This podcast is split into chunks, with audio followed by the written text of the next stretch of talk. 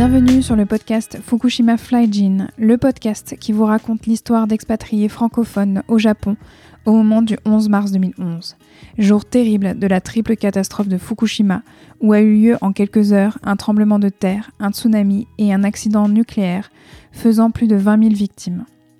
Vous trouverez dans ce podcast des interviews, des histoires réelles de ces personnes expatriées qui étaient au Japon ce jour-là et qui ont vécu de près cet événement tragique et qui répondent à la question Comment concevoir l'inconcevable?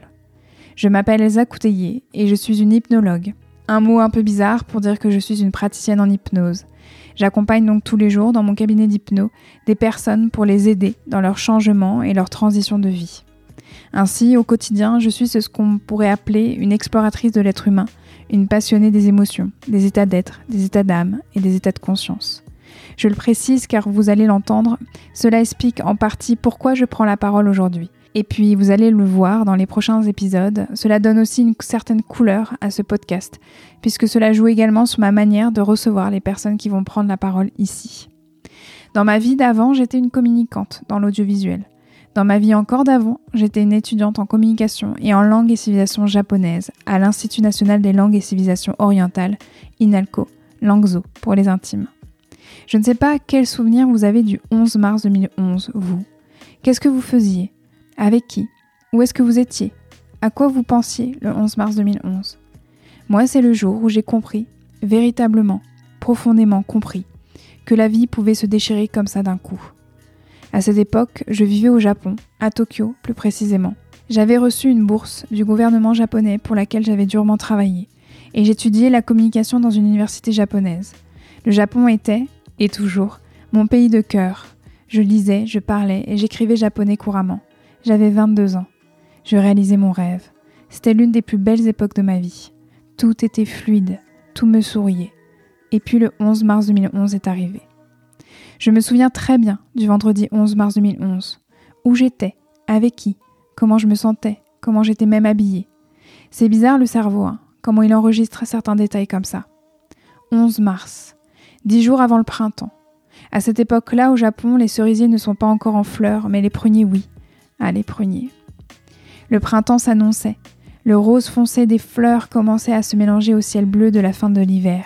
Il faisait froid, un froid sec comme on les aime. Si aujourd'hui vous m'entendez, c'est que cela fait dix ans, dix ans, jour pour jour, que la triple catastrophe de Fukushima a eu lieu. 11 mars 2011, 11 mars 2021. Depuis 2011, chaque année, quand la date du 11 mars arrive, une partie de moi se détache du quotidien pour regarder à l'est et en arrière. Au début d'une manière qui ravageait le cœur et l'âme. Les années passant, la blessure s'est refermée, petit à petit, pour ne laisser qu'un fin mais tenace lien de tristesse, de sidération et d'amour pour ce pays et ses habitants qui ont tant souffert. Il y a quelques mois, quand j'ai réalisé que cela allait faire dix ans que la triple catastrophe de Fukushima avait eu lieu, j'ai eu envie de monter le projet Fukushima Flyjin. Certes, dans notre monde, une actualité dramatique en chasse une autre. Mais pas là, non, pas pour moi. Je ne pouvais pas laisser passer ce terrible anniversaire sans rien faire. Comme si ce n'était rien, dix ans. Comme si le 11 mars 2011 n'avait jamais existé.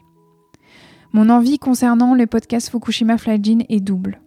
Premièrement, ce podcast, c'est un véritable cri d'amour pour le Japon et pour les Japonaises et les Japonais. J'avais envie de raconter ce pays au travers des histoires de vie d'amoureux, d'expatriés qui y vivaient en 2011 et qui ont vécu comme moi ce basculement dans leur vie. J'avais besoin de faire entendre les voix de ces personnes qui ont dû choisir entre leur pays de cœur et leur pays de naissance.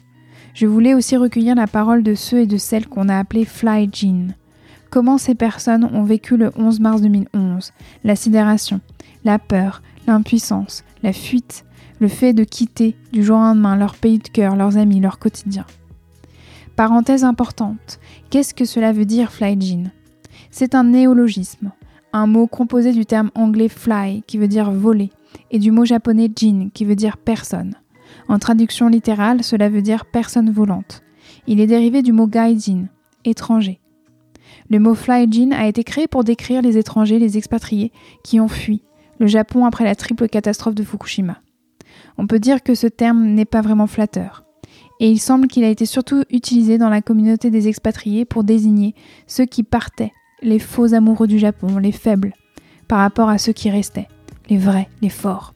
L'autre raison pour laquelle j'avais envie d'interviewer ceux et celles qu'on a décrits comme Flyjin, c'est aussi pour moi une manière de mieux comprendre ce qui s'est passé dans ma tête et dans mon cœur à cette époque-là.